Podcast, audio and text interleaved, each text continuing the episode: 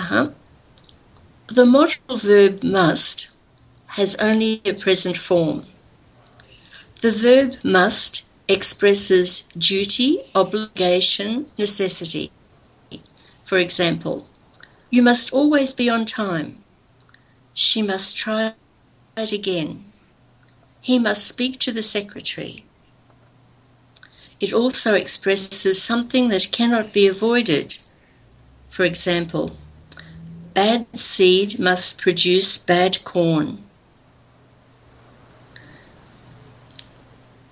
It also expresses sometimes a supposition bordering on assurance, probably, evidently. For example, it must be very late because the streets are quite deserted.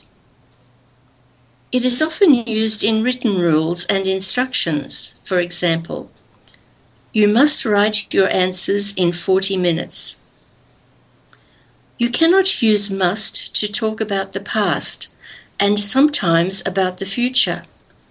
Instead, you use had to in the past and will have to in the future. For example, I was busy yesterday because I had to go to the doctor. Or, we will have to leave earlier than usual tomorrow. We can also use have to in the present to state what someone is obliged to do. For example, I have to work from 9 to 5:30 every day. It is a fact, not an opinion. We can use have got to instead of have to.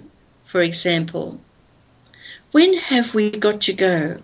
Or when do we have to go?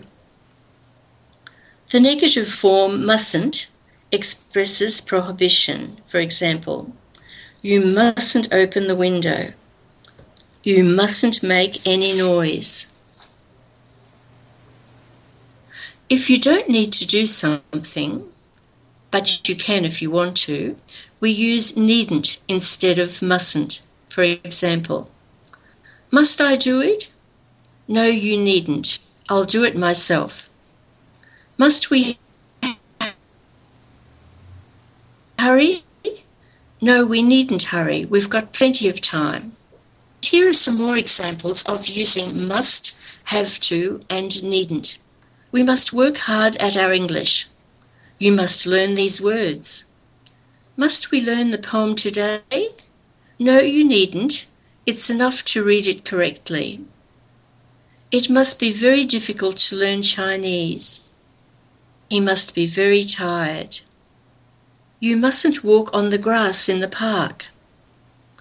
Must I shut the window? No, you needn't. Careless reading must give poor results. I had to go to my doctor yesterday. Will you have to get up early tomorrow?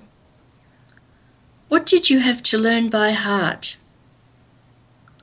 It must be cold outside. He needn't go to school today. We have some bread, so you needn't buy it today. She has to travel a lot for her work. I've got to work tomorrow.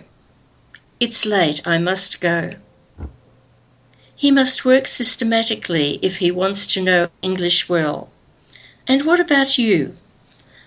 I hope you not only learn English systematically, but you enjoy studying it every day. Do you?